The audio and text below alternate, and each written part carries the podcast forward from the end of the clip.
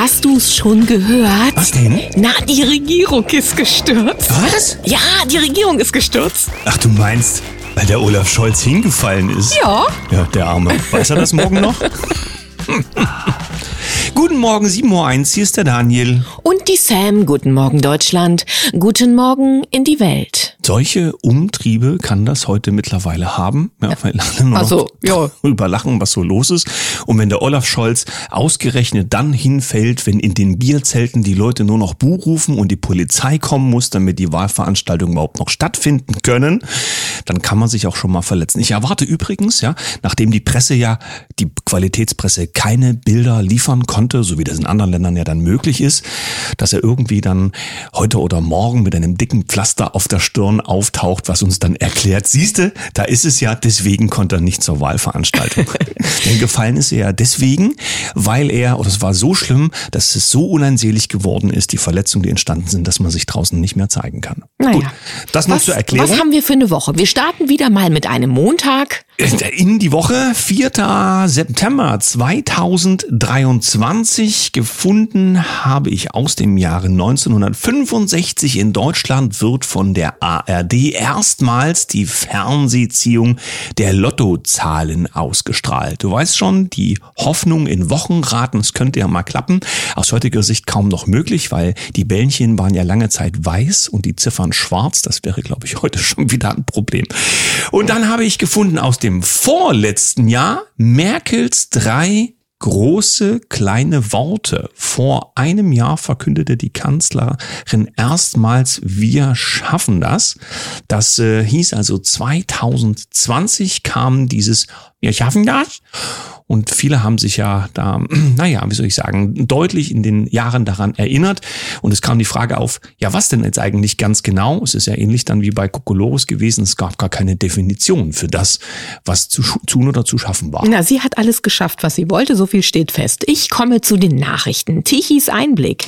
In Bocholt kommt ein Bürgerentscheid über Containerdorf für Migranten. Nach Upal, Arnsberg und Burladingen geht es nun in Bocholt-Biemenhorst zur Sache.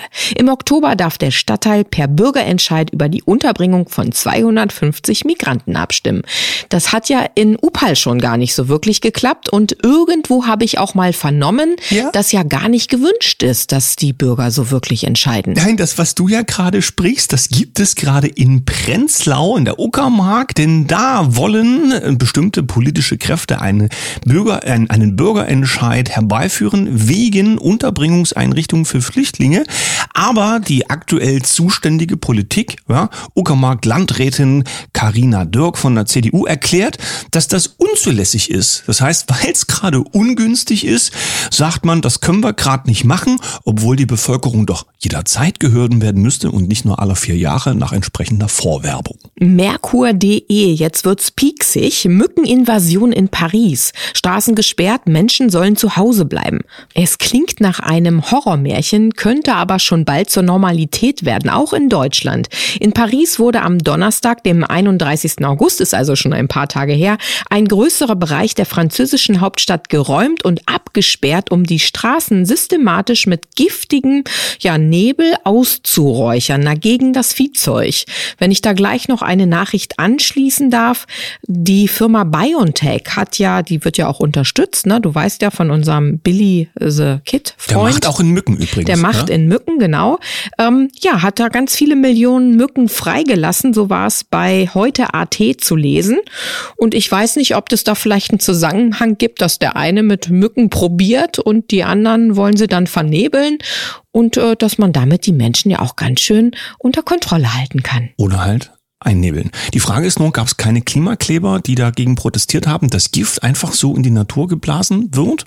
Spannend ist ja schon, dass äh, auch bei den Mücken quasi der Billy irgendwie wieder Fachmann ist, ja, um die Welt zu Ja, der, retten. der hat ja ganze Farmen, die ja auch äh, irgendwie schon in den Medien erschienen sind. Also da, da wird ordentlich geübt mit Ja. irgendwelchen Insekten. Wenn wir mal bei den Themen bleiben, äh, in denen er ja Fachmann ist, weil Medizin gehört ja offensichtlich dazu und in der Vergangenheit haben wir alle gelernt, Lappen aufsetzen, das ist wichtig. Aber Das fällt jetzt äh, dem Fauci in Amerika so ein bisschen auf die Füße, denn es gibt ja dann auch Fernsehsendungen und in denen war er ja gerade mal wieder bei CNN zu sehen. Da war er ja zu Corona-Zeiten Dauergast. Dort ist er angesprochen worden auf einen Artikel bei The New York Times und das ist jetzt quasi ja kein Wurstplatz, sondern ist der bedeutendsten Zeitung der Welt und da gibt es einen Artikel von Brad Stevens aus dem Februar dieses Jahres. Die Maskenpflicht hat überhaupt nichts ermöglicht oder hat gar nichts gemacht. Ja? Wird, äh, werden wir irgendwas daraus lernen? Das ist die Frage in Englisch bei, äh, bei diesem Artikel. Und ich meine, es ist eine ganz klare Feststellung. Dieser Aussage liegen Studien zugrunde. Was hat der Fauci dann dazu gesagt? Trotzdem hat das was genützt auf einem individuellen Level. Mhm. Damit haben wir wieder eine hochwissenschaftliche Erklärung. Ja. Gut. Mhm. Das ist so wie mit der Impfung, ne? Der eine stirbt, der andere halt nicht. Ja, vor allem der Punkt ist, der er kann sich für diese Aussage auf gar keine Studie berufen. Er sagt halt irgendwas und es ist trotzdem in Ordnung. Ja. Apollo News. Meine Pronomen sind USA. Amerikanische Schüler rebellieren gegen Vogue-Wahnsinn. In den USA schlägt ein Schülerprotest gegen einen verordneten Pride Day richtig Wellen. Da scheinen selbst die Jugendlichen die Nase voll zu haben von den Regenbogenfarben und von dem, was ihnen abverlangt wird, sich nämlich damit irgendwelchen neuen Pronomen zu schmücken. Finde ich mal ganz schön, wenn sie dann doch wach werden im Kopf, die Jüngsten. Miese Tricks, falsche Zahlen, monströse Schulden. Bundesrechnungshof greift Finanzminister Lindner an. Ich weiß gar nicht, ob der überhaupt was dafür kann. Diese desolate Lage im Land ist doch rein zufällig entstanden und wir haben lauter Experten auf den Posten sitzen. Spannend ist nur, es gibt ein Foto von der Spiegel, ähm, von dem neuen Spiegel, von, und auf dem Titel ist zu sehen so eine Art Balkendiagramm. Alle schaffen Wachstum, wir nicht. Ja. Dann also Spanien im Plus, USA im Plus, Japan im Plus, Italien, Frankreich. Wir sind wahrscheinlich noch mit der Bestrafung Putins beschäftigt, stehen mit einem roten Minus auf dem Titel vom Spiegel. Die Frage ist nur, ist es nicht das, was die Merkel damals meinte, als sie sagte, wir schaffen das nicht? Die Emma. Ähm, Emma-Zeitschrift. Wer verdient am Trans-Hype? Der Markt für Geschlechtsangleichungen boomt und verspricht Millionen Gewinne für die Pharmaindustrie, die inzwischen schon auf CSD-Paraden wirbt. Also, ja, wir wissen es doch eigentlich schon alle länger. Hier geht es darum, dass wieder die nächsten Taschen gestopft werden und das über den Rücken letztlich hier auch der Jugend. Ich habe ein bisschen gestaunt, weil, äh, weil die Zeitschrift bzw. die Plattform agrarheute.com ja nicht politisch ist, sondern sich mit dem Thema Landwirtschaft und Ökologie beschäftigt. Und da gibt es einen Artikel, der ja quasi mit wie die Faust aufs Auge in die Ecke der Verschwörungsideologien passt, denn der Artikel lautet, stimmen die Klimamodelle nicht? Ostpazifik kühlt sich rapide ab. Für die mit mangelndem Bildungshintergrund und mit viel Klebstoff, das ist ein großes, großes Meer, um, die, um das es da geht. Und da äh, wird es nicht wärmer, sondern es wird kälter. Die Frage ist nur, müssen deswegen jetzt die Messstationen verändert werden, damit die Temperaturen wieder passen, so wie man das auf dem Land gemacht hat, ja, über die Zeit, damit die Temperaturen auch statistisch ansteigen können. Auch das ist ja mittlerweile rausgekommen. So fragen wir uns mittlerweile ja, warum finden wir Sandalen und Latschen in den Alpen dort, wo die Menschen früher schon mal waren, unter dem Eis? Und wieso wird es jetzt doch nicht wärmer, sondern kälter? Ich bringe zwei Nachrichten mit, die unter der großen Überschrift und täglich grüßt das Murmeltier stehen. Einmal bei Bild.de. Es könnte wieder geklagt werden. Heizgesetz immer noch verfassungswidrig? Gegen den Habeck-Plan könnte laut einem Experten wieder geklagt werden. Okay, also es geht jetzt mal wieder ums Heizen. Wir kommen ja nun langsam in den Herbst rein und dann ist der Winter ja auch ganz nah. Bei Apollo News heißt es dann, Bundesnetzagenturchef warnt vor neuer Gaskrise. Der Bundesnetzagenturchef Klaus Müller warnt vor einer neuen Gaskrise. Die Speicher seien zwar gut gefüllt, für eine Entwarnung sei es jedoch zu früh. Der überstürzte Ausstieg aus der Atomenergie Energie könnte sich diesen Winter noch rächen. So, hast du noch Fragen? Warum lache ich so sehr? Weil diese ganze Führungsriege offenbar nicht in der Lage ist, dem Land nicht nur eine gesicherte Energieversorgung zu garantieren, sondern die auch darzustellen. Stell dir doch mal vor, wie das wäre, wenn also äh, in allen Bereichen, wo es wirklich wichtig ist, Krankenhaus, Sicherheitspersonal, irgendwas, der Chef vorne steht und sagt, es könnte und vielleicht aber eben auch nicht. Damit kann ja keiner was anfangen.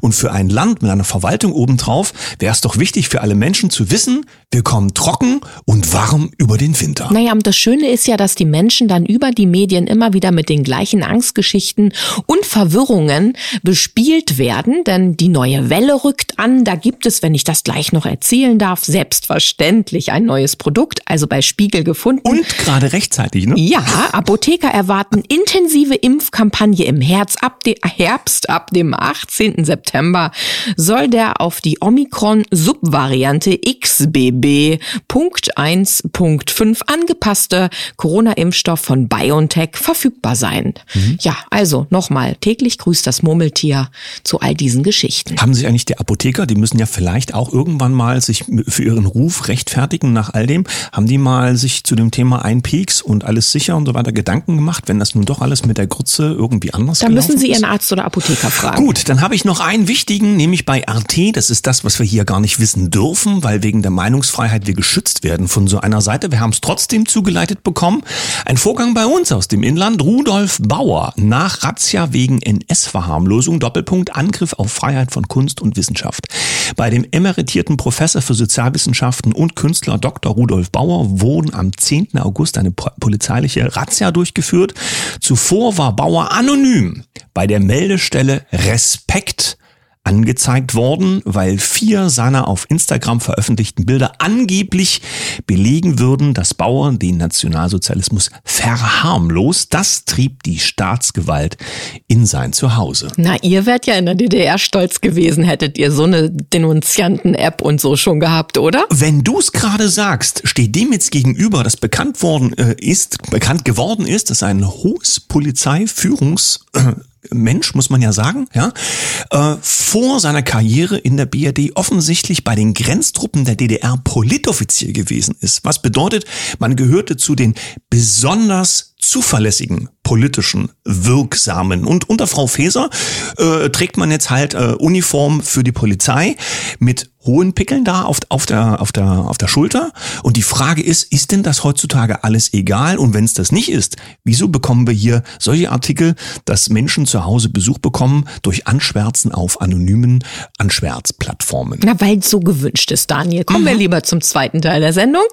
In dieser Woche heißt es, wo kommen wir her?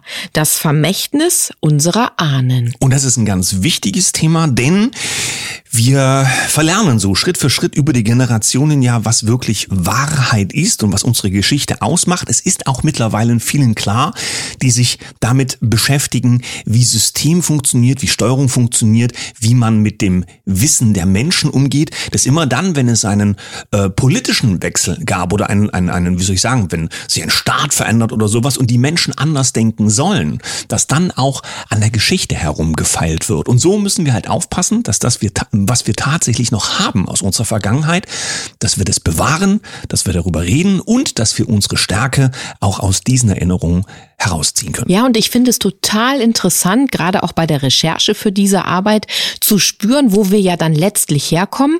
Ähm, gerade auch in unserem Land, sage ich mal, was da für Werte waren, was für Menschen besonders mit dem Herzen ähm, eingestanden haben, schon für eine Ideologie am Ende auch oder für besondere Werte und auch, das habe ich gespürt bei der Recherche, eine besondere Gottverbundenheit. Und ich würde heute mit dir gerne den Blick werfen auf die Elisabeth von Thüringen, ja. die auch bekannt als die heilige Elisabeth ist. Sie lebte ungefähr, also sie lebte im 12. Jahrhundert und war eben eine bedeutende Figur der mittelalterlichen Geschichte. Ja, interessant ist ja, dass ähm, die, die Führungspersönlichkeiten in der damaligen Struktur, ja, was so aus den Königshäusern und so weiter kam, dass das durchaus sehr international gewesen ist. Ja, sie kommt ja eigentlich aus ungarischem Hause, so wie wir hier quasi äh, deutsches Führungspersonal des Mittelalters, um es mal einfach auszudrücken, wiederum auf englischem Boden aktuell zumindest von den Nachfahren und so weiter wirkend haben. Es ist also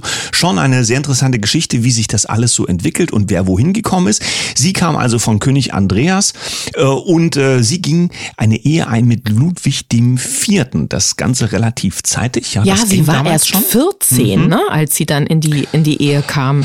Ja, das hängt aber mittlerweile oder, oder wahrscheinlich eben auch damit zusammen, dass möglicherweise... Politisch geleitet das Ganze war. Ja, dass äh, solche Heiraten recht häufig eben mit einem politischen Ziel verbunden waren. Ne? Da konnte man vielleicht auch was zusammenführen, ja, an Königreichen oder sonstigen Interessen. Mhm. Was ich aber eben so spannend an der Geschichte um Elisabeth fand, mit was für einem großen Herzen, Kämpferherzen diese Frau ausgestattet war und die sich ja dann auch sehr eingesetzt hat für die Armen, die Allerärmsten, um es so zu sagen. Und ähm, auch als ihr Mann auf einem Kreuzzug wohl war, hat sie auch diesen ganzen politischen Gegenwind, den sie ja dann, äh, ich sag mal, ertragen musste, um an ihrer Position zu bleiben, hat sie tatsächlich standgehalten und ist aber sich selbst und ihren Werten die ganze Zeit treu geblieben. Wir bekommen ja häufig das Bild beigebracht aus unserer Vergangenheit, dass wir alle herrschsüchtige Idioten äh, als Führungspersonal hatten, die nichts weiter konnten, als das Land ausbeuten und äh, das Geld zu nehmen, um damit in irgendwelche Kriege zu ziehen.